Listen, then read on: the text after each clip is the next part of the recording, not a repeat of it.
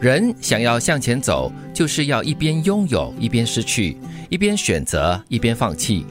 人感觉最遗憾的，莫过于轻易的放弃了不该放弃的东西，固执的坚持了不该坚持的。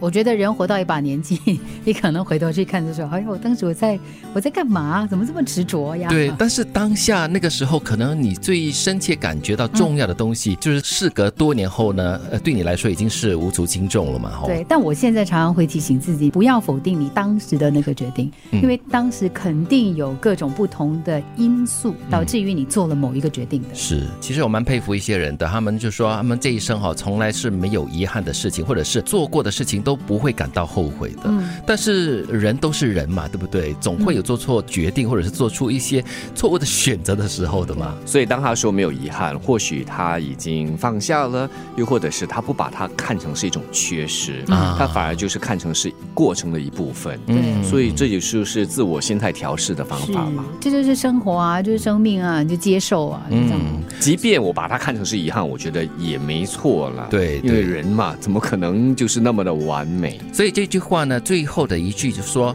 你固执的坚持了一些不该坚持的东西。如果当初你是选择了某一个东西去坚持错的话呢，你现在就不要再固执下去了，该放手就放手，那你的遗憾就会减少哦。其实打从心里你自己知道的是应该放下的，是应该放手的。有时就是莫名其妙的原因让你一直紧紧的握在手里，可能是不舍得了，或者可能就说：哎呀，我已经付出那么多了，不值得。我现在放手的话，损失更多。其实。不一定哦，时间在变，人也在变，背不动的要放下，伤不起的要看淡，想不通的就不想，恨不过的要抚平。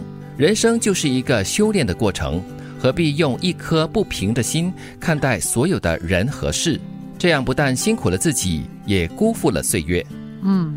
我们要接受呢，就是改变就是人生 不变的定律。嗯，就是每一天都在改变，每一个人每一天接触不一样的东西，你吸收不一样的养分，你听到不一样的话语，嗯你可能在思维上呢就会改变了。是因为第一句都已经开宗明义的说了嘛，时间在变，人也在变。因为你时间不停的在往前挪动，人也因为这个时间的改变而改变了一些初衷啦，或者是呃一些原则，可能会做出了一些妥协。之类的东西，所以有些东西不要背得太重，也不要让自己活得太累，就要放下了。嗯，这里说嘛，人生就是一个历练的过程，所以我们难免会纠结，难免会固执。嗯，但是重要的是要有那个觉悟能力，及早发现，哎。